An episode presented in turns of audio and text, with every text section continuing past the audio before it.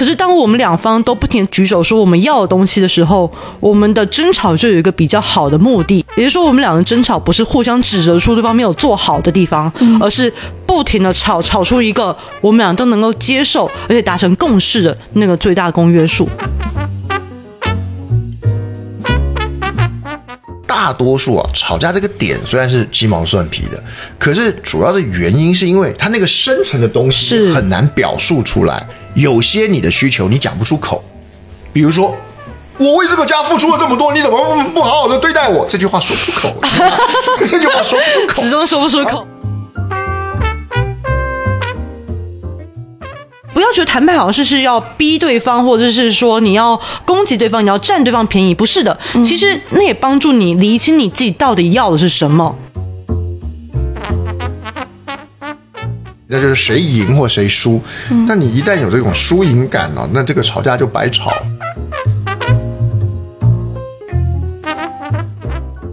其实我们人跟人交流有一种叫透明的错觉，假设对方一定知道我现在在干嘛嘛。平常积的德够多，这个时候对方给你一个下台阶。我们两个其实都会默默的心中有个叫存钱的概念，就是平常对对方好，我们不会立刻要求兑现，但是我们会知道这对方一定会留下一个温暖的记忆。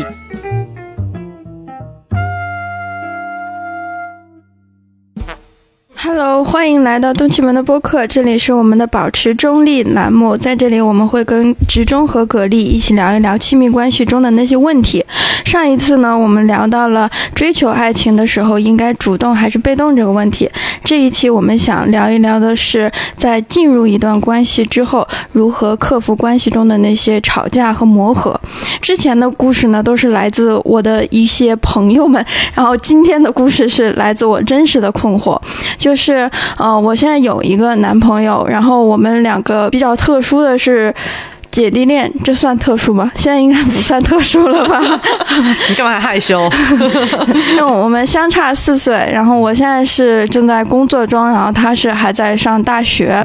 嗯，就是因为你的工作环境和学校的环境就是不一样的，所以我们会有很多分歧。比方说时间上，我是一个对呃陪伴需求比较大的人，但是他其实我们两个只能在周末的时候才能见面。然后呃，另外就是我们两个的喜好啊，平时的。喜欢的内容也都不一样，还有就是因为一个在上学，一个在上班，就是消费观啊、金钱观上其实都不太一样。我们两个大概是认识了三个月左右，所以现在感觉就是在经历那个磨合期，就前段时间就不停的吵架。嗯，对我很好奇，这是正常的吗？或者说你们二位，比方说相处了这么久之后，会经常吵架吗？嗯、我觉得这是一个特别好的问题哦，几个层面。第一个，我觉得人生的不同阶段呢，那个对待事物、对待外界哦，这个磨合的频率，我觉得是有差别的。那第二个层面就是分享一下我跟职中的真实经验。嗯哦，我跟职中开始交往的时候，其实我已经二十四岁。那二十四岁，其实对于当时的我，一定会觉得自己还算挺成熟。那职中又是你知道辩论圈的这个大拿，然后呢，我也觉得自己这个理性睿智，所以确实在交往的几乎前四年吧，我们几乎没有吵过架。嗯嗯嗯，差不多。对，因为我们两个都是属于还蛮会对待人的，嗯那也蛮懂得替自己合理的争取我们想要的东西。嗯也就是说，我们确实在一定很大的程度上是可以不需动干戈，不需有争吵，就 deal 好两边的需求。可是，这真的是件好事吗？啊、以过来人的经历，我可以负责任的说，还真的不是好事。嗯因为我们两个大概到呃交往大概三年半四年之后，那我们开始因为来北京的关系，所以同居。那那时候才开始陆陆续续的有了几次的争吵。嗯那前面可能只是几次那种属于试探性质的不开心啊、生闷气。到后面大概第五年、第六年开始，真的就会爆发比较大的激烈的争执。嗯呃，甚至到了就是前几年，就真的是会有传统意义上比较大的架，就是吵这么一个大架。嗯但是到了我们在一起，应该就是第十年了吧？嗯，我觉得很感谢有经历过中间那个中后期之后的争吵，嗯，那个是帮助我们走到今天，就第十年今天，我可以比较自信的说，我跟直中是。终于有一个足够深度的彼此了解，也足够厚的彼此信赖，嗯而这东西不是这十年的时间给我们的，而是这十年内的争吵给我们的。对，所以我觉得有争吵是好事，但是什么样的争吵能够帮助我们走到这里？呃，我觉得这个之中应该可以说一下。嗯一开始两个人在一起都不会吵，嗯，不会吵的其中一个原因都是因为大家都不会透露自己真正想要什么，嗯，啊，就是因为我们客气嘛。那人在客气的时候是不会吵架的，嗯，你去朋友家做客，你很客气，你不会跟主人吵架，嗯，可是你在自个儿家里，你想要什么，你不会客气，嗯，所以我们一般人一定都会跟父母吵架，嗯，啊，你最常跟父母吵架，并不是因为你不喜欢你的父母，而是因为只有在父母面前，你会明确告诉他你真正想要什么。啊，主人问你说想不想吃苹果？哎，不用不用不用。哎，要不要吃水蜜桃？哎，不用不用不用。你主人你客气嘛？你去做客的时候，这一辈子不会吵架的。嗯，所以吵架的意思是我是终于勇敢，而且终于诚实的在你面前告诉你我要什么的。嗯，而你只要说出来，就一定有概率是你没拿到。嗯，那你没拿到就会吵架。嗯啊，所以吵架第一个好处就是代表你们已经过了那个装客气的阶段了。嗯啊，你们进入了诚实的阶段了。而由于有吵架的可能，你你讲出了你真正需要什么，两个人之间才会有亲密的可能。因为如果你不讲出自己要什么，那你们会和谐，可是却不亲密啊。和谐跟亲密是两个不同的状态。嗯所以这里头有一个常常我们会聊的一件事，就是亲密跟和谐，它不是个必然关系，嗯啊，不是个必然关系。像直中刚刚提到，嗯，很多时候你才会有勇气说出你要什么。我跟直中的这么后面那么多次的争吵中，我觉得我得到一个很大的启发，就是当你要什么而对方给不了的时候，不是因为他不愿意给。是因为他也要的那个东西跟你要的东西刚好是冲突的。嗯，我跟职中在争吵时候，我们都会进入一个环节，叫做我想要这样。嗯，但是不是直中，他直中不会说我不要。嗯，他说可是我也想要那样。嗯，而他的那个那样，正是我为什么得不到我要这样的原因。嗯，所以最后我我觉得我跟直中的争吵还嗯。我比较正面肯定我们的争吵原因是，我们不会变成是互相指责说你为什么不要如何如何，嗯，我们不会变指责对方没有做到或是就是他的意愿如何，就是我们俩会进入像那个哈利波特里面那个赫敏一样，就不停的举手说我要这个我要这个，而他也说我要这个我要这个，可是当我们两方都不停举手说我们要的东西的时候，我们的争吵就有一个比较好的目的呃目标，就去找出那个可以让我们两个都想要的东西。达成的共识，嗯，也就是说，我们两个争吵不是互相指责出对方没有做好的地方，而是不停的吵，吵出一个我们俩都能够接受而且达成共识的那个最大公约数，嗯。接着刚刚葛丽讲，就是我觉得在吵架的时候啊，有两个地方是特别，就吵架本身没有什么太大的伤害性，有两件事特别有伤害性。那第一个是吵架的过程当中，我们由于无法，因为吵架一定是你不能满足对方的需求嘛，嗯，对不对？就是妈妈，我想买这个玩具，然后不给买，那你看你无法满足对方的需求嘛？那你跟你伴侣，你想要什么，他想要那个，这你想要这个，很多时候有些人会把不能满足对方的需求。当成是一件挫败的、可耻的，或者是会非常有强烈的内疚感的或不愉快的一种过程。他不想承认我无法满足你的需求，因为这这太糟糕了。我是你最亲爱的人，而我无法满足你的需求，这种感觉太糟糕了。所以呢，很多时候吵架的人，他会为了避开这种所谓糟糕的感觉，他会把整个吵架。的重点放在你不该提出这个需求，对你根本就不该提出这个需求，你无理取闹。你看，你常常很多人叫做无理取闹，是其实不叫做无理取闹，叫做你否认对方的道理。想买这个戒指，你无理取闹嘛？这个戒指有什么好买的？钻石是骗人的玩意儿，你不知道吗？这都是商家的传说。来，我这个我你我等下转发几个写钻石的新闻，你看看啊，就是你懂吗？就是你你你你否认，你认为你这个行为是被消费主义洗脑，这个行为是拜金的啊，这种。行为是没有意义的。你得要彻底否认对方的需求，不然的话，你就得面对一个实际，叫做。我我买不起你想要的东西，那多难过！爸妈对小孩也会这个样子，伴侣之间也会这个样子，那这个是最糟糕的。如果是这样的吵架，那它本身就没有任何磨合的意义，嗯，就它磨而不合，你懂吗？就是这两个人就是无意义的消磨，对，可是你并没有合，因为你你否定对方的价值。比如说你你两个人相处，我说我需要一个独处的时间，你独处什么？有什么好独处的？对不对？都已经都已经结婚了，你你嘟嘟嘟嘟嘟嘟嘟出你个头啊啊！那这个就就你否认对方需求的正当性，我认为这在吵架在争吵当中是第一个是最有毒的。嗯，对。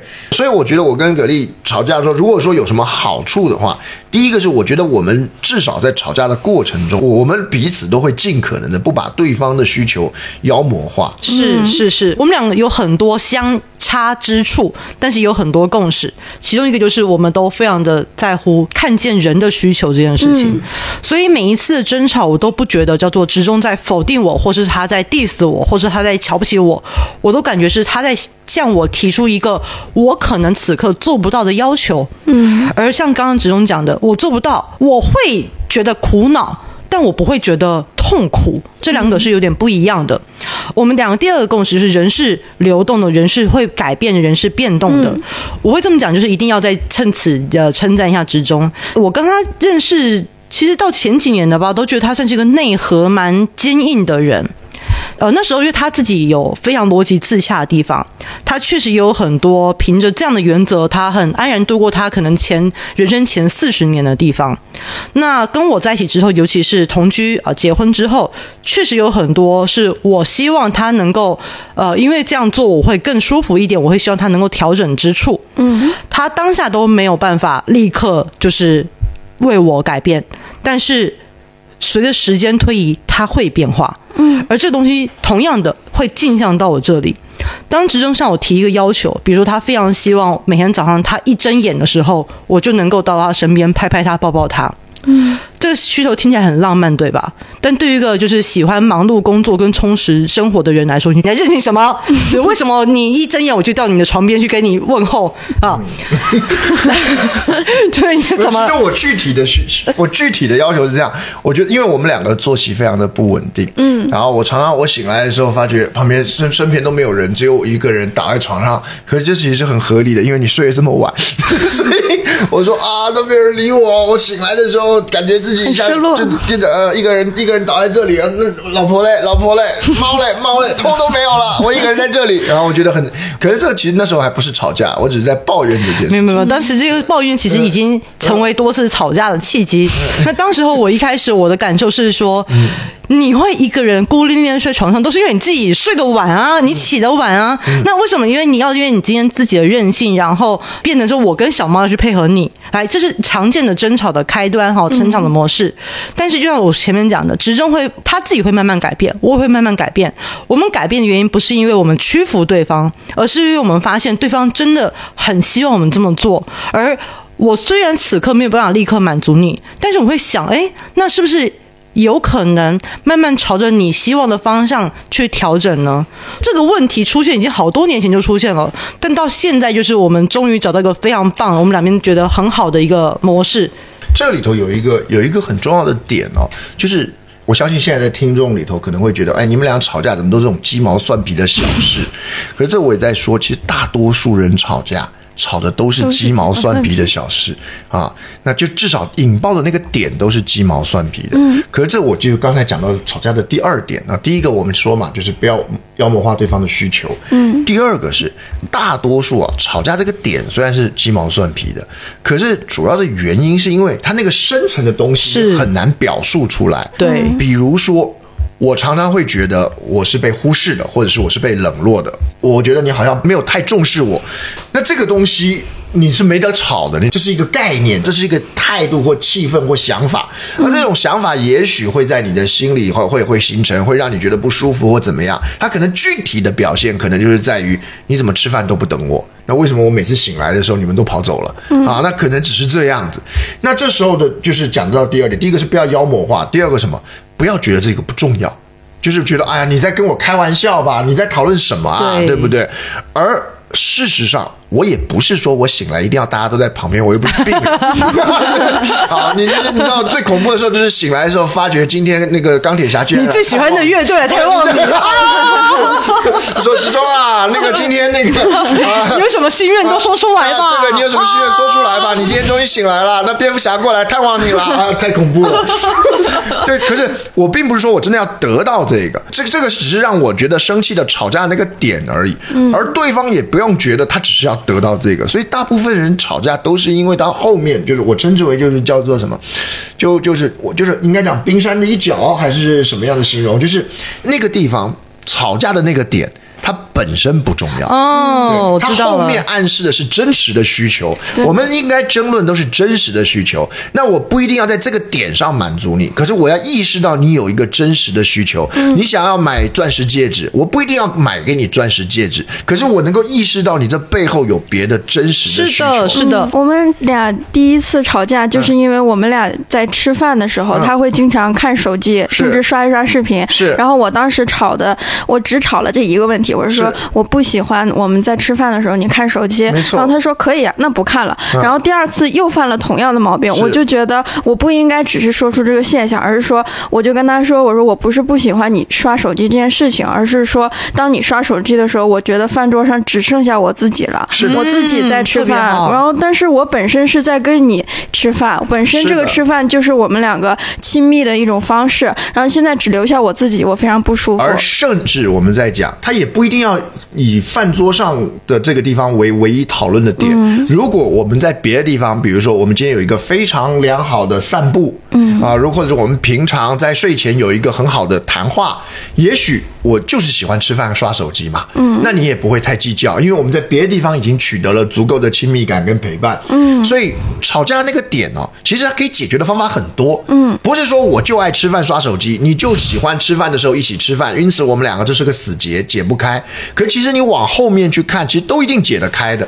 那对不起，我就是要吃饭刷手机，那我别的地方我们让你能够满足这种陪伴感。所以吵架很有意思的是，它其实帮助你们去深挖自己以及对方最深层的需求是什么。比如说，静文，你可能其实要的是一个，我希望我们有我们相处时间就不多了，嗯，我希望能够把握尽可能创造这个有质量的、有质感的相处，对对。对吧？可是，一起吃饭，这可能是一个创造这个最好的一个路径，其中一个其中一个做法。我我跟子中其实就经历过非常多这样子的时刻，尤其是我觉得这一点我算是比较辛苦一些些，嗯因为我是一个更容易清晰知道自己要什么的人，是的是的而池中他自己是不知道自己。真的感受是什么的，嗯所以我们很多时候会花大量的时间是在处理，就是老公啊，你今天到底为什么不开心？他说我也不知道，我就是很沮丧。嗯嗯嗯，那这时候，我以前哦，就心想说：“拜托你黄执中，哎，你怎么连你都不知道你自己为什么不开心？”我一开始会以为他是故意使任性，就是在我身上就不愿意花心力处理这一切。那你教别人上课，你倒是挺用心的哦。后面发现没有，他真的就是一个看别人比看自己还清楚的人。行，那我就 OK 了。那我我做啥？我就是每一次的争吵或不愉快，我都不急不徐跟他讲，那没事，你现在不开心，那我们先把你的问题处理好。但是呢，我内心会留着干嘛？今天我们可能只把这个病症挖掘了百分之十，但下一次会发现，诶，他出现同样的情况，那。就有更多的线索去推敲出他到底是为什么不开心，而直中自己也有共识，毕竟直中也好歹是个聪明人，他知道，好，那我现在又有比上次多一次的呃事情发生了，那到底为什么我是不开心呢？那透过这一次两次经验，我们真的是越到后面越发现，呃，我越了解职中了，职中也越了解自己了。所以我觉得是像刚刚讲嘛，吵架、哦、本身是一件好事，而且我也不期待的一次吵架就要解决所有的问题。没错，很多时候吵架就是发泄，就是我是真的很不开心，那我不知道为什么啊。那因为要了解自己为什么不开心，其实要花很多的力气。有时候你真的很累，真的不想去搞清楚这一切。是的，是的你，可能是觉得今天被冷落了，你可能是觉得我今天很辛苦的工作完，然后却没有得到应有的重视。这里头都有一个前提啊，你觉得啊，你觉得当事人觉得对对对那可是你知道吗？这里头有两个含义，第一个是有些你的需求你讲不出口，比如说。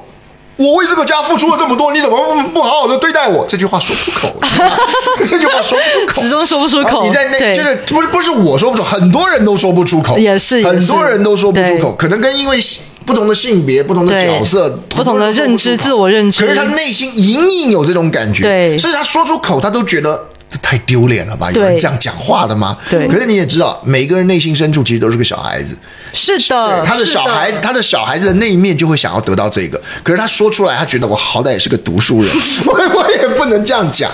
所以人家问说你为什么难过？有时候你是真的不知道，有时候你是知道了，可是说不出口。那你能说出口的叫什么呢？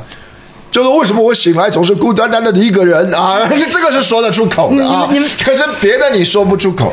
你知道吗？其实我就是前阵子刷这个各个平台啊，我特别喜欢看那个亲子沟通、亲子教育类的，就是因为我发现哇，里面有太多就是你如何跟孩子对话的诀窍，很适合拿来跟你的伴侣对话。是那我一边这样看，一边想说，哎呀，会不会变？你要说，哎，你看这个咱们中华的老公啊，都是巨婴。我觉得倒也不是，而是其实人对人的内心深处都是一个孩子。我对待我自己也是像对待一个孩子一样跟自我沟通。我我很喜欢一句话，他说：“其实从严格的意义上，我们每个人从来就没有真正的长大，我们都是到了一个年纪以后，学会扮演一个学生，扮演一个成人，扮演一个妻子或者是父亲，扮演父母，这都是扮演。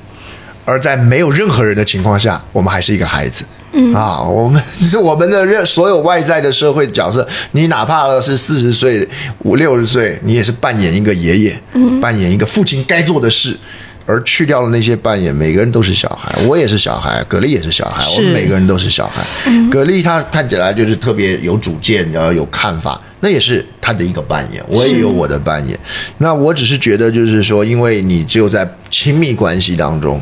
啊，就是你有时候可以忘掉这些扮演，这是为什么亲密关系宝贵。是啊就是很多时候父母在小孩子面前是可以实现自己孩子气的一面的。嗯，只有爸妈只有在自己小孩面前，或小孩只有在爸妈面前可以像个小孩。你有你们你们有看过自己爸妈不讲理的时候吧？啊，就是爸妈跟小孩撒娇，他妈玩蛮不讲理。为什么？因为很多时候爸妈已经没爸妈了啊，爸妈只剩下小孩了。伴侣之间也往往有时候是这个样子。嗯，对。小孩的那一面不完全都是可爱的那一面，很多时候小孩那一面是欠揍的那一面。嗯，没错，对，然后呢，那你显现出欠揍的那一面，然后你很不幸的，你的伴侣也想揍，那这就会吵架。对，那那那没办法。可是我我我我除了刚刚两个，我刚刚说第一个嘛，就是不要不要妖魔化对方的需求；第二个，不要认为这一个点就是对方的需求。嗯啊，我觉得还有第三个啦。就是吵架这种东西啊，要能开始就要能结束。对对，这点超重要。我讲人不怕吵架，人家怕的是不知道怎么收尾。我们很喜欢跟爸妈吵架，你知道吗？因为不跟爸妈吵架不用担心收尾，爸妈吵架好收尾。你跟同事吵架。你跟上司吵架，那很尴尬，不是因为你没的没有这个胆量，是因为你不知道怎么收尾。我跟上司吵完，那接下来怎么处嘞？我跟同事撕完逼，那等一下怎么处嘞？对不对？小时候还好，小时候跟同学吵架，反正吵一吵，反正毕业之后各分西东，对不对？我们现在吵架了，我们明天还要做这个项目，那怎么办？所以，我们一般在社会上很难吵架的原因，其中一个原因不是因为你没那个气，是因为你不知道怎么收尾。嗯，那你最常吵架的人。跟兄弟姐妹吵架，那这太好收尾了，对不对？快点快点，我要讲一下，就是嗯我这辈子我觉得我吵过最轰轰烈烈的一架。跟他妹妹吵，首先呢，呃，我跟我妹感情其实很好，嗯。亲亲姐妹，就是在她都已经大学毕业了，我也当时都出社会好多年了，我们两个因为一件就是很小的事情，然后呢对，然后一个只只是态度上的问题，我们两个吵架了。然后冷战，你听我讲嘛，你不要破我的梗。因为我妹的性格比较拗，比较固执，金牛座的。当时一吵呢，我觉得就是她的错，她觉得就是我的错，于是咱们两个谁也不理谁。当时我们两个共住一个屋檐下，然后呢一起睡在主卧室的大床。我们两个从呃那一年的年底再也不说话，再也不看对方一眼，就是这样同居了两年，整整两年，完全都完全不说话，不讲话，眼神不对视。然后在我心目中，我当时想好的是一件什么事，就是第一，我知道，因为我的性格比较直率，也比较主导性比较强，我知道这样子的情况下，妹妹一定有很多她觉得她委屈的地方。嗯，可是同样的，我也觉得。我的妹妹她的那个比较固执、比较拗的地方，很多时候是她自己给自己找绊子使，就是这个难关是她自己把自己卡在那边的，就跟我没有关系。对方，就 是我我我的意思是说，就是虽然我知道他心目中觉得我很强势，可是现在这个局面不是我强势造成的，是你自己不可能走出来。那这时候我去引导你没有意义。什么？根本就是你强势，是他自己选择冷战，又不是我。什么？你也没理他，对？你小心我再跟你吵架。然后呢？当时候我就心想，反正咱们俩是姐妹，嗯，就算怎么吵，都还是姐妹。我就算跟你冷战，就是这辈子咱们就冷战了。我跟你还是姐妹，而且因为我们两个就是呃住也住在一起，然后爸妈就全家关系都还不错。嗯，我知道我们不会就因此就可能永远都不接触，所以正是因为同住一个屋檐下。反而能够做到，我完全不跟你说话，眼神也都不接触。尤其是那一段时间，刚好上演了一部电影《冰雪奇缘》，艾莎跟她妹妹，对不对？然后我那时候跟葛丽去看那部电影，葛丽还看哭，说多么好的姐妹情啊！有一年多没跟你妹妹讲话了呀。可是就是因为这样啊，你自己看艾莎跟她妹妹不是也有冷战吗？就是我的，我冰雪女王，我的意思理性冷战。那是那是那是法术型的冷战，所以我的意思就是说，当时候因为有这样情况，然后我也知道我妹妹一些过往经历，我觉得这样东西不见得是一件坏事。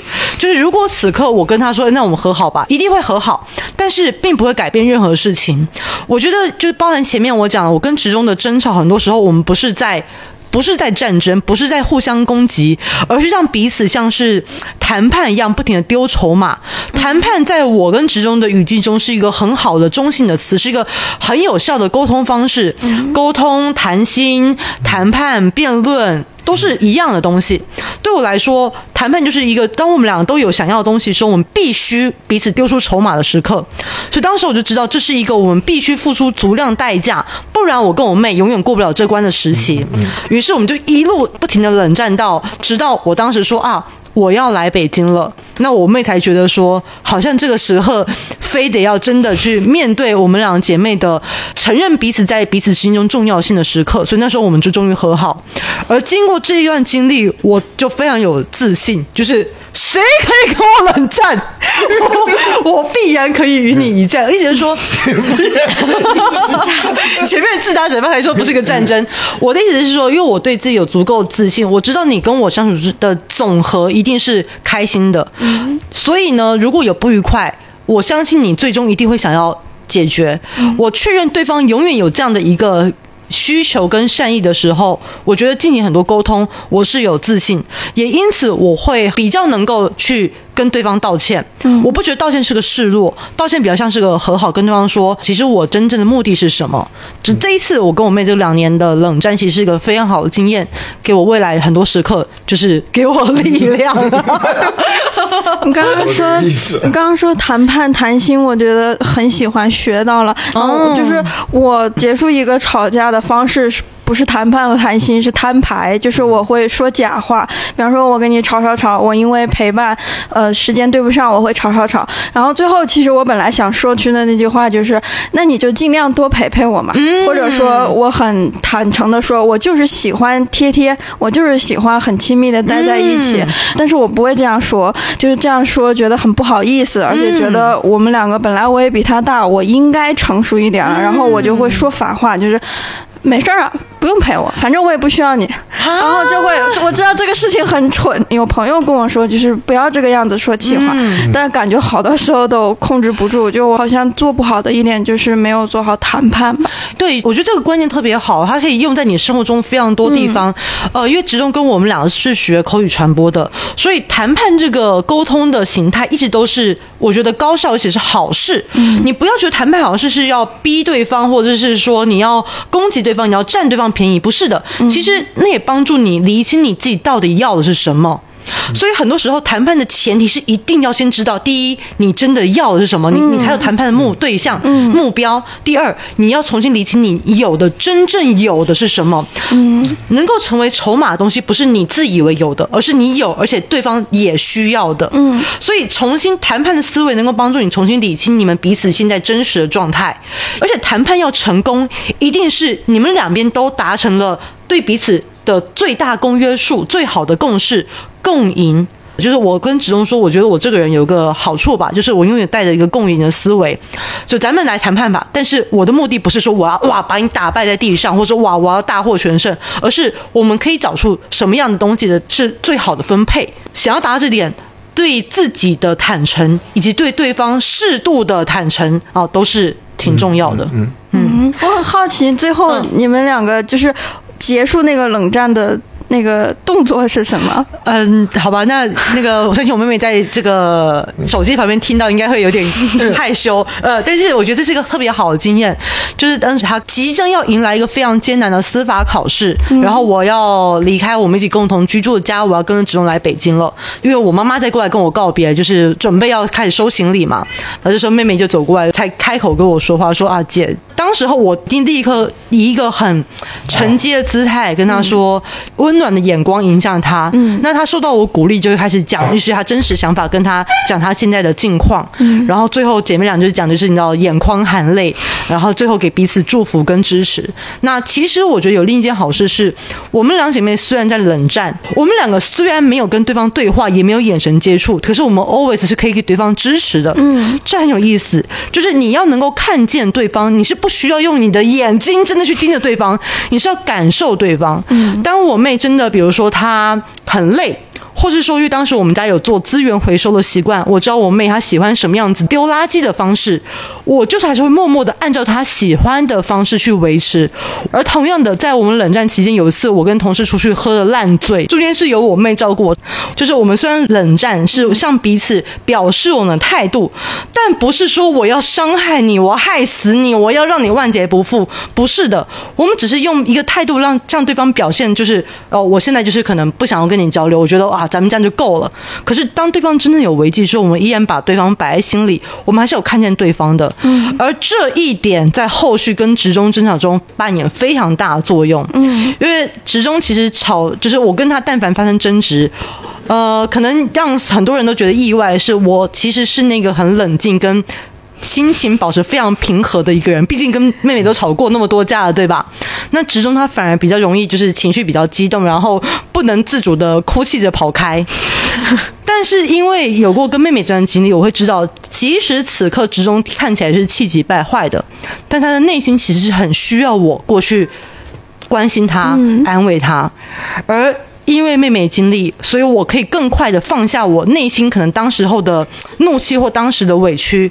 我会先觉得，OK，直中其实此刻他是需要我，他其实很需要我支持的。所以呢，即使他哭着跑开，我就会追上去，然后一把从后面抱住他说：“老公，好琼瑶，老公别哭了，来吧。”我我不会跟他说别哭，我说：“我说你在哭什么呢？”好像对对，跟我一样。我就说：“你怎么了？你还好吗？”来，我你说。吧，我愿意听。现在给你说，不，我不说了。你说，抱着他非常重要，对，而且尽量从后面抱住，从后面抱会让人有安全感。嗯对，虽然子东跟我的身形差距有点大，我就像一只那个考拉抱在树上，但是树就会觉得啊，好温暖呀。所以，我常说嘛，就人要多充实你的人生经历。虽然这一次两年的冷战真的很夸张，好，但是呢，后面带来了很多后会无穷、优惠的会。那再来再讲一个，就是我之前上一集有讲过，人生活尽量让自己生活充实。之所以我可以跟妹妹就是这样冷战两年，然后完全不受影响，是因为那段时间我有非常多的好朋友在身边。那我当然不是说，哎呀，我要去跟朋友讲我妹的坏话，完全不需要。哦，我基本上就不在别人背后讲。坏话尽量不要。我当时有很多朋友，也有职中，所以我的生活虽然少了妹妹的陪伴，但是依然是多彩多姿。而只有当我生活多彩多姿，我的心情才能保持愉快而平静，才能够更好的。虽然跟妹妹吵架，却不会对她心生怨恨。嗯，可是你们想想，如果那时候的我，其实生活也是一团糟，然后跟妹妹吵这个架，哇塞，那我就会觉得我生活所有的不如意都是来自于你，我恨死你了。对，所以。尽可能让自己生活充实的原因是，那是一个安全网，可以透过这些。即使未来，比如说，好反过来了，今天换成我跟子忠吵架了，诶，我跟妹妹可是和好了，所以我觉得透过跟妹妹，比如说大量的讲电话啦，啊，大量的互相交流啊，那这时候子忠居然不理我，我也没关系，嗯，对，就是人尽量让自己的生活不要只有一根支柱，是的，是的，是的，对，那因为如果只有一根支柱，你吵架很容易钻牛角尖，叫做这个如果这场架不吵赢，他如果这个不配合我。不配合我，那我就完蛋了。那尽量不要这样。对，然后另外一个部分，像我们在吵架的时候啊，尤其是像刚刚格力讲的一个，对我而言影响很大，就是因为我吵架的时候，我我我情绪激动嘛，对不对？那其中一方面愿意去照顾你啊，因为去去去会会去拍拍你啊，给你个下台阶。嗯，这个特别重要。我我我很讨厌人家有一种说法叫做，因为吵架就会觉得他们就是问吵赢了没有。真的是对，那就是谁赢或谁输。那你一旦有这种输赢感呢，那这个吵架就白吵。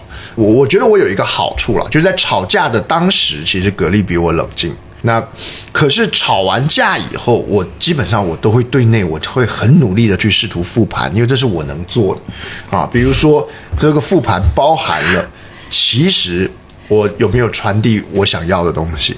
或其实啊，格力港的要求，我有没有什么地方是我能够做调整的？我可不可以在别的地方做改变？我知道这点非常的重要，不然这架就白吵了，是的，就白吵了。比如说我们那时候有一段时在争吵，我我大概能够感受到这个争吵的本身，或者是那件事情一点都不重要。嗯，那重要的是格力觉得我我们俩之间的相处的时间不够，或者是那个重视感不够。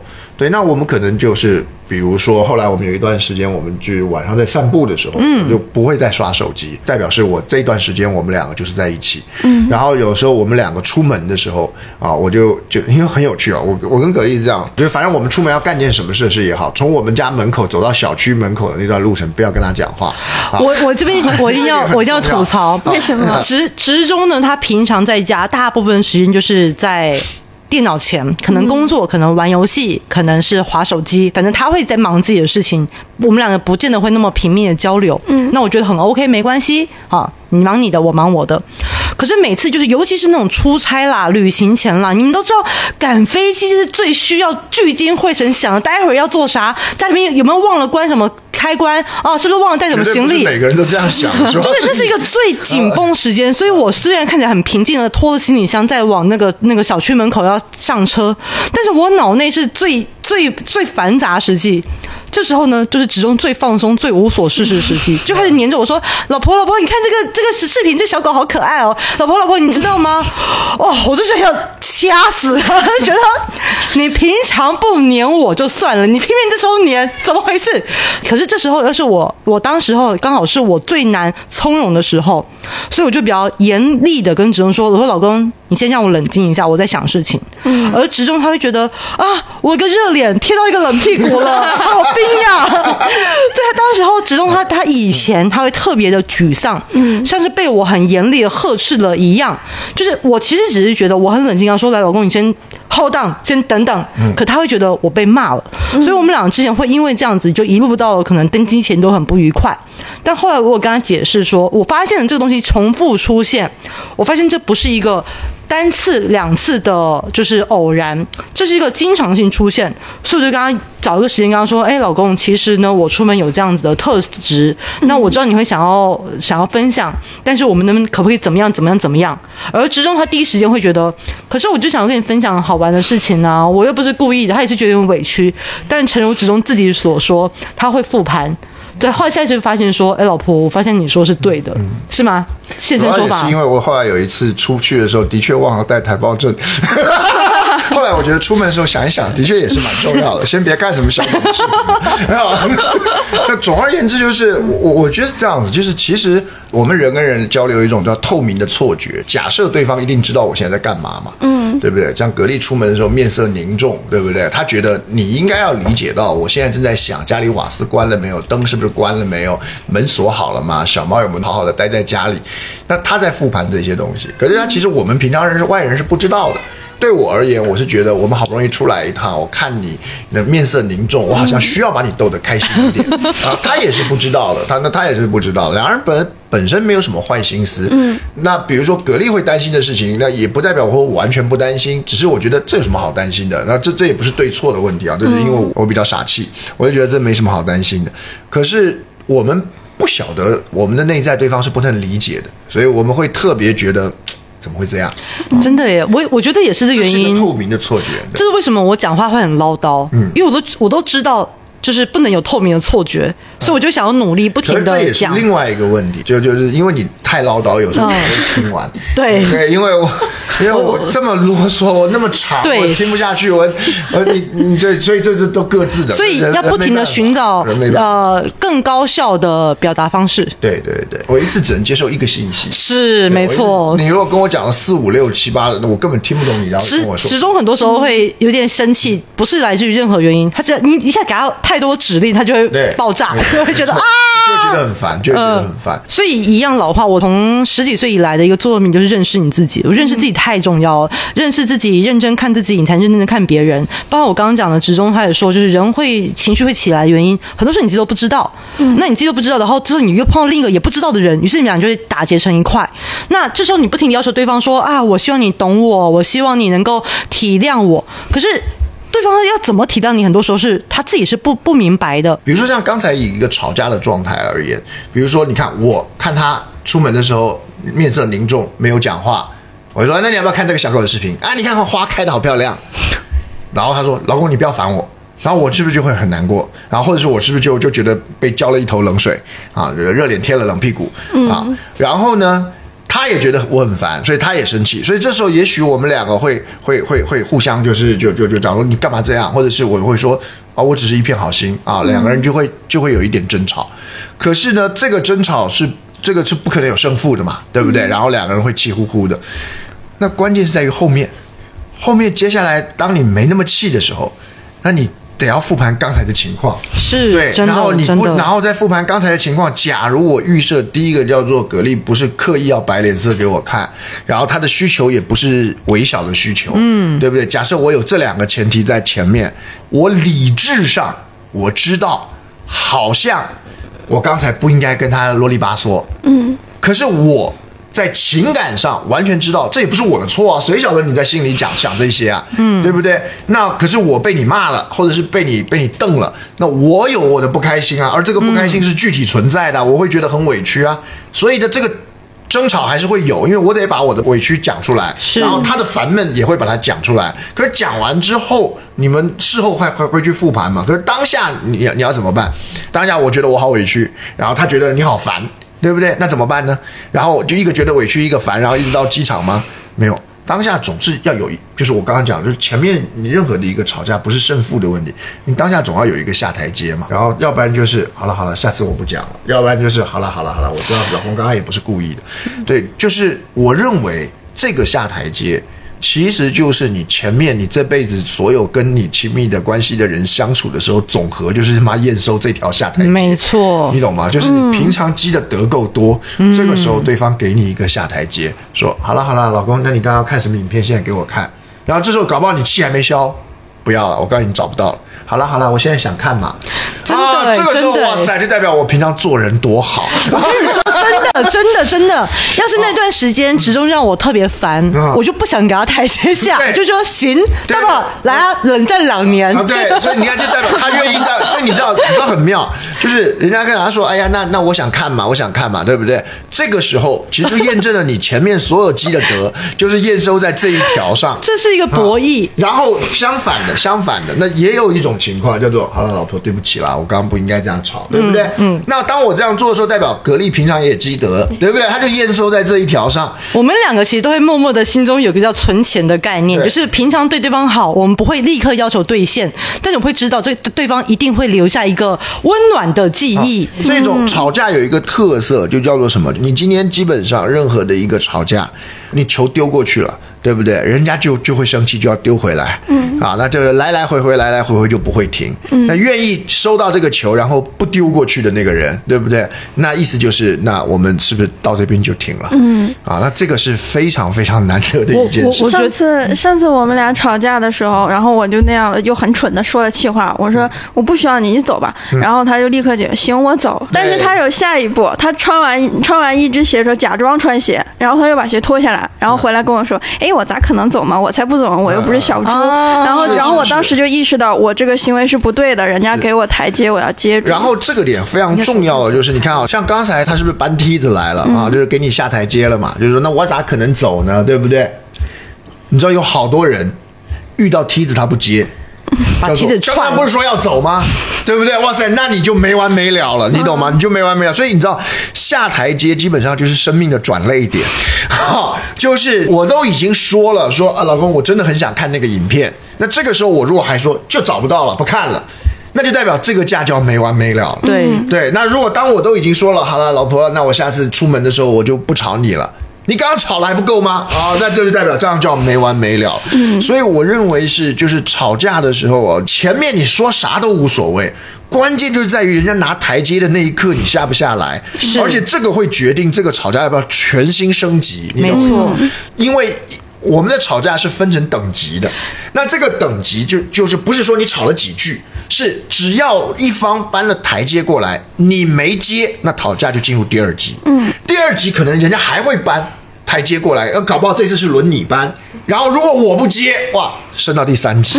我每次内心都默默在计算，就是比如职中他不是他就无理取闹嘛，然后我就是呵斥他，他反而开始取闹了好好好好不接受你的道理啊，行行行，就他在那边吵吵闹闹，然后我呵斥他，他就不开心。那在我心中一定是我占理嘛，但是我就像前面讲的，我是愿意搬梯子给他的，我就行。职中最近表现不错，来搬个梯子给他，然后职中说不要不要，我现在没有心情了。我就想，我在内心就会深吸一口气，然后想说行一次，我就在说没关系，哦，老公对不起。这时候他如果就是像刚刚讲的，如果职中他真的很生气，他其实内心是有很大委屈，我可以接受一个什么样情况？就是我搬梯子来，你还是不想要下，可是因为你太生气，你不是故意不下的梯子。其实职中他就是说说，老婆我真的还蛮生气的。我说好，那没关系，那你我们就先停在这边，你不下梯子没关系，但你不要往上爬，你懂吗？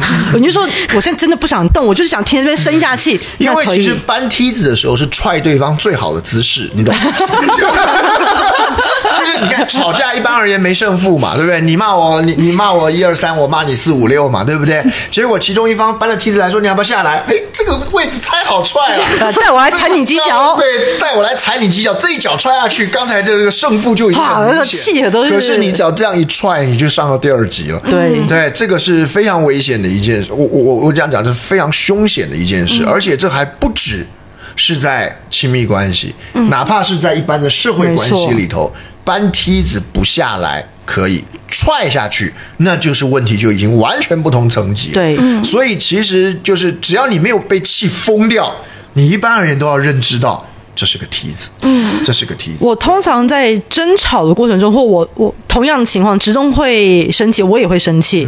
我生气的时候，我想的事情都是我要如何让对方明白我真正的难处在哪里。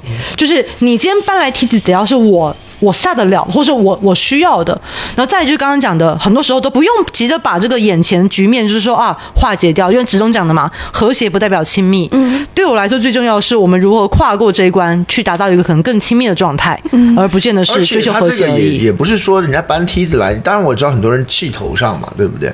你知道这个梯子的目的不是说那我们现在从此就别吵了，绝对不是不是这个意思。有很多人吵架的另外一个，我觉得常常会有一个盲点，就叫做赶快别吵。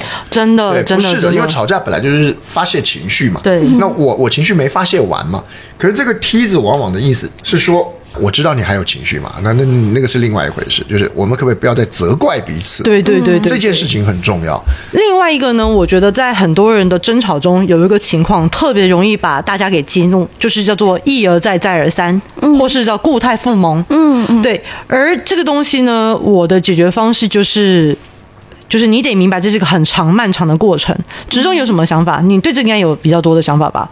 就像我跟你说，你觉得吵架是一会会一直为这件事情争吵，然后就就不需要一次就把它解决掉，但是如果讲了很久都没有解决掉呢？比如说，那就代表这件事情真的很难解决。你对你得你得上次你得认同上次就。跟他说，我说我已经跟你说了三次了，吃饭的时候我不喜欢你耍手看这这就是机。很简单嘛。你你说说了三次，这很像上帝讲了，上帝说要有光，便有了光，对不对？那那你我们又不是上帝，我跟你说了一次，你就会去做，老板都做不到这件事，爸妈都做不到这件事情。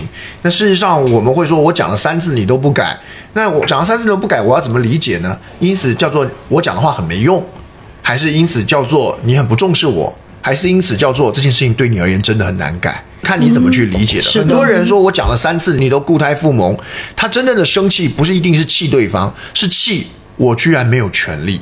就我认为一定多少都会固态复萌。可是这个影响一定是长期的，嗯，就是什么意思？就是我们两个又不是只相处这一天，又不是只相处这一个月，嗯。啊，比如说葛丽说，那你以后出门，呃，我们聊天的时候你别刷手机，啊我当然我可能前俩月我特别做的特别好，那可能偶尔还会刷一下，比如说我们在走路没啥事，我就会刷一下或怎么样，那也许他可以再提醒我一次，因为至少我知道这个件事情对你是重要的，而而且大家要有个心，有个理解，就是你不要觉得你自己像是设一个标准，然后对方就达到或不达到。举几个具体的例子吧。一个呢是职中明显他居然改了，他居然进步了，哇！我真的是很佩服。就是收桌子跟洗碗这件事，以前呢，职中他是喜欢吃完东西就把食物扔在桌上，他说：“哎，我晚点会收。”但大家知道晚点就是隔了两天。那我是比较比较重视干净的人，而已，没有两天。就是你也知道我们家的作息有点混乱，有时候已经过了两天了，你你还以为只有一天。那我比较爱干净，这这个你多多拖个一天对我来说都挺难受的。嗯，所以呢，我就往往变成我是不得不过去收桌子的那个人。那这件事情呢，我跟职中真的共住在一起了有六年了，他居然在这一年。改变了，他终于会一起帮忙收桌了，会洗碗了。这件事情这点啊，我要解释一下，这点人的改变很有趣。像你看啊，像刚才这个，就因为我觉得吃完饭是最懒洋洋的时候。嗯，我不是说我不收，也不是说我不洗，我愿意收，我也愿意洗，只是不是这个时候，不是此刻，不是此时。好，那当然有时候我看格力会忍不住先去收的时候，我还会说你不要收，你放在那边等着我嘛，啊，我来收嘛，我很愿意做。然后可是蛤蜊他就是不想看到桌子乱，这个其实我们两个常常会也不到争吵，我们俩会会会会应应该这样讲，就是我要先补一个，嗯。其实我是知道之中，他不是不愿意做，明白我的意思吗？我会我知道，因为如果我觉得他你就是不愿意，那我就我就会生气了。嗯，可是我知道他今天是属于那个，就是他真的觉得吃完饭好撑哦，想歇一下，然后他真的觉得事情没有那么重要。而直中常说的“谁痛苦谁改变”，我知道桌面乱是我在痛苦，所以呢，我一边觉得就是我在洗碗，可是我不会怪他，嗯，我只是觉得这个情况，哎。然后最大的一个特色是因为我买了一个新锅子，事实上我买了两个新锅子啊，就因为我做菜常常用这些锅子。然后呢，我的那个新锅子要很好的保养。然后我发现，如果我做完菜以后，那个锅子啊，或者是我们吃完了以后，那锅子一直摆在那边，那个油结在上面。刷起来会很辛苦，而且我好不容易养锅的成果就会没有了。嗯，所以呢，我常常说完以后，我就说，哎呀，趁热赶快把它拿去冲水。然后后来我那个煮煮饺子的时候，也觉得我刚煮完的那一刻，立刻把锅子拿去冲一冲，其实是最容易弄干净的。对，你们听听，这就是一个不洗碗的人会说的话。对就是我就是那种一边做完饭会顺手洗的人。对可是因为他我此刻终于 get 到这，就关键在于，因为以前的锅子我不在意。对对，可是现在我买了一个我在意的锅子，所以你就会去看，而而你一旦开始做这个开头，你就觉得顺便把桌子，因为我都已经洗锅子了，没错那我顺便收其他的东西也没什么了不起。所以人很有趣，就是我说人的改变，它需要一个小，它就是一个很拆分的一个小小的起点。是对你，你你会觉得他不收桌子这件事情是我要跟他吵，我要跟他骂，是不是我们俩要干没错可其实很多时候，当然你吵，我也我们俩可能永远不会解开这个结。可是有时候就是。因因为一个小小的动作，呃，因为我买了一个新锅子，因为我我我我觉得我我刚好洗完刚洗完的那个锅子会特别漂亮、特别干净，让我特别开心。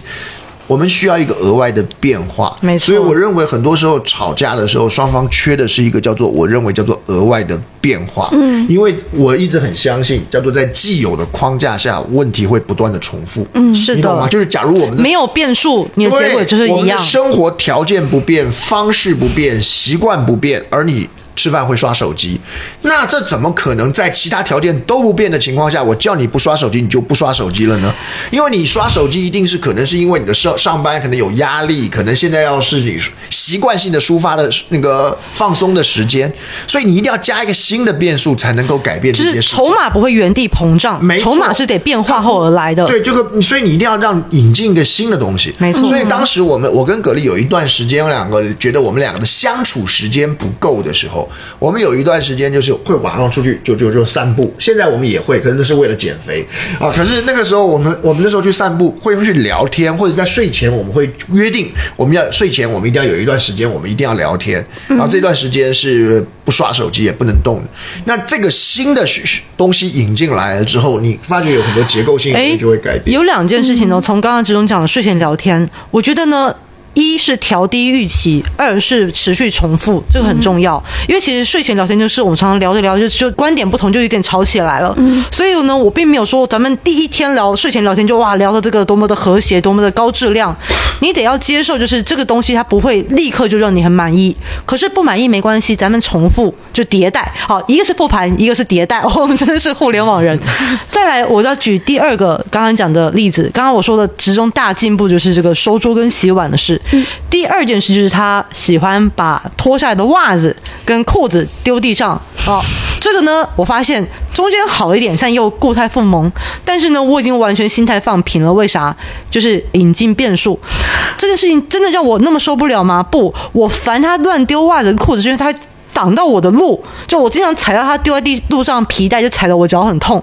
但我知道，只要哪一天我给他规划出一个专门丢衣服的区域，随便他怎么丢都没关系。我只要等到哪一天我们的居家的条件有机会给他弄出一个区域就行了。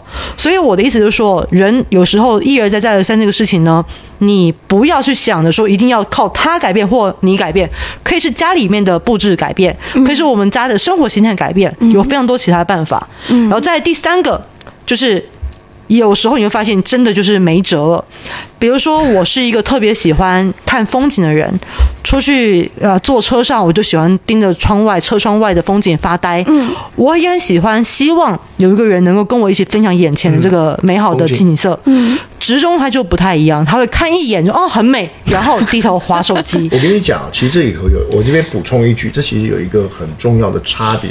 我之前我可能也自己也没意识到，然后我也当然也就没有办法跟你讲，因为我出门的时候戴的是普通眼镜。哦，我其实看不到你讲的景色。你说那边夕阳很美，可是我我这个近视的，我因为职中看到这里就到极限直中近视非常深，所以它有两副眼镜，一个专门看远，一个看近。嗯所以我出门通常看近，是因为这样子比较舒服。嗯，对。那我所以你常常跟我讲远方什么的时候，我其实是看不到的。哎，那这个太好了所以。因此因此我会有一个习惯，就是不看窗外，因为反正我看不到。对。原来你是个瞎子啊！我现在才明白。但是这就好啦，就是代表什么？就是以后我跟他说：“哎，老公，那你出门的时候你多戴一副眼镜。对，除非是我今天戴的是看远方的眼镜，你讲看远我就看远。”那在今天直中讲这件事情之前呢，其实我内心已经做好一个决定。就要说什么？我以后跟他出去，我还是跟他说：“哎、老公，你可以看一眼。”嗯，但我知道他就只看一眼，看一眼也行。我后面就一个人独享眼前这一切，我得接受这件事情。嗯，因为今天职中他是告诉我，他原来是因为有两副眼镜没有带在身边的原因。嗯，但要是他今天真的是个瞎子呢？那我也得接受啊，你你懂我意思吗？就是，呃，是个螃 螃蟹跟瞎子，这个好冷啊。比如说，直中就是个喜欢呃冷讲冷笑话的人，我就是得接受。可是这东西我可以从别方给补回来，嗯，所以对于你的亲密关系对象，他可能有些东西真的就是你就是不能接受的，可是那不是全部。一个人有这么多方面，一定有别的地方是你觉得可以补得过来的，我觉得就行。而同样的。这套逻辑可以反用在我身上，职中对我很多不够满意地方，也不想不够满意吧，他不够喜欢的地方，我能够调整，我尽量调整；不能调整，我就觉得没事，你就你就忍着。为啥？因为我一定有很多很好的地方是你舍不得放下的。这个自信会让我没那么焦虑。对，偶尔让职中失望，我其实心情挺平静的，因为我知道有很多时候我会让你更加满意，这样就行了。是的，其实这是正好是我想问的问题，嗯就是我很好奇的是，前段时间我们吵架的时候，然后吵得很凶的时候，我会偶尔有一瞬间有一个想法，就是吵成这样了，问题都没有磨合成，无法磨合成这个样子，我们是不是应该结束这个关系？就是说，我很好奇无法磨合的那个地方怎么办？但是我觉得我刚才找到答案，就是说无法磨合的话。总会有别的办法的，而不是说嗯强行改变对方，你要变成我喜欢的这个样子。哎，关于这一点，当然我也不是说一我，因为我们刚刚讲的是一个成功的案例嘛，对对。我也不是说因此所有的吵架啊、最后都能磨合，对。呃也不是说因此这个嗯对方永远都是适合你的，是。那也一定包含着一种叫做对方就是个混蛋。啊，那没错。吵完了这白吵了等于白吵。啊，那这不那可是我我认为我们刚刚有有几样东西是个鉴别的标准，怎么鉴别这个人是值得吵的，还是对方根本就是个混蛋呢？一在吵架过程当中，他有没有妖魔化你的内容？嗯，他有没有把这件事情当成是一件芝麻蒜皮的小事？因为吵架，我再说过，永远都是芝麻蒜皮的。嗯，那可是那个他有没有因此就忽视你吵架的的内容，觉得这件事情有什么好吵的？啊，常常会说我女朋友怎么无理取闹，我男朋友就爱无理取闹。这就是一个典型的说对方无理取闹，就是一个非常典型的叫做藐视啊，藐视，然后或者是就是微小化对方的动机的一个特色，嗯，对，然后以及第三个，你搬梯子他他爬不爬？他不爬还是踹你一脚，对。那我认为，如果这三个都有，而且常犯，那我觉得那就没得好讲了，因为这跟你是没办法没办法磨合的了。其实我讲到这边哦，我忘记从前面几集吧，就有一个想法想跟大家分享，就是大家不要怕分开，嗯，就是分手又怎么了？对我来说，分开其实是一个特别好的选项，它一定要存在。其实啊，前面有一集那个 Tinder 那一集我说过，我是个相对比较安全感型的人，是因为我对我来说。能够分开这个选项最好就放在那边，但是我不会轻易走去那一步。为什么？因为我刚刚也说了，我是一个会尽量避免遗憾的人。嗯，就是我会在我舒适、在我愿意的范围内，尽可能去尝试。我都努力完之后，真的没真的没办法，那放开没关系。嗯，再来第二个就是说，呃，分开的选项永远要放在桌面上，为啥呢？其实跟植荣在一起的过程中。我永远都会想着，其实今天咱们是可以不要在一起，咱们是可以分手的。而同时，我不停的说，生活一定要充实。为啥？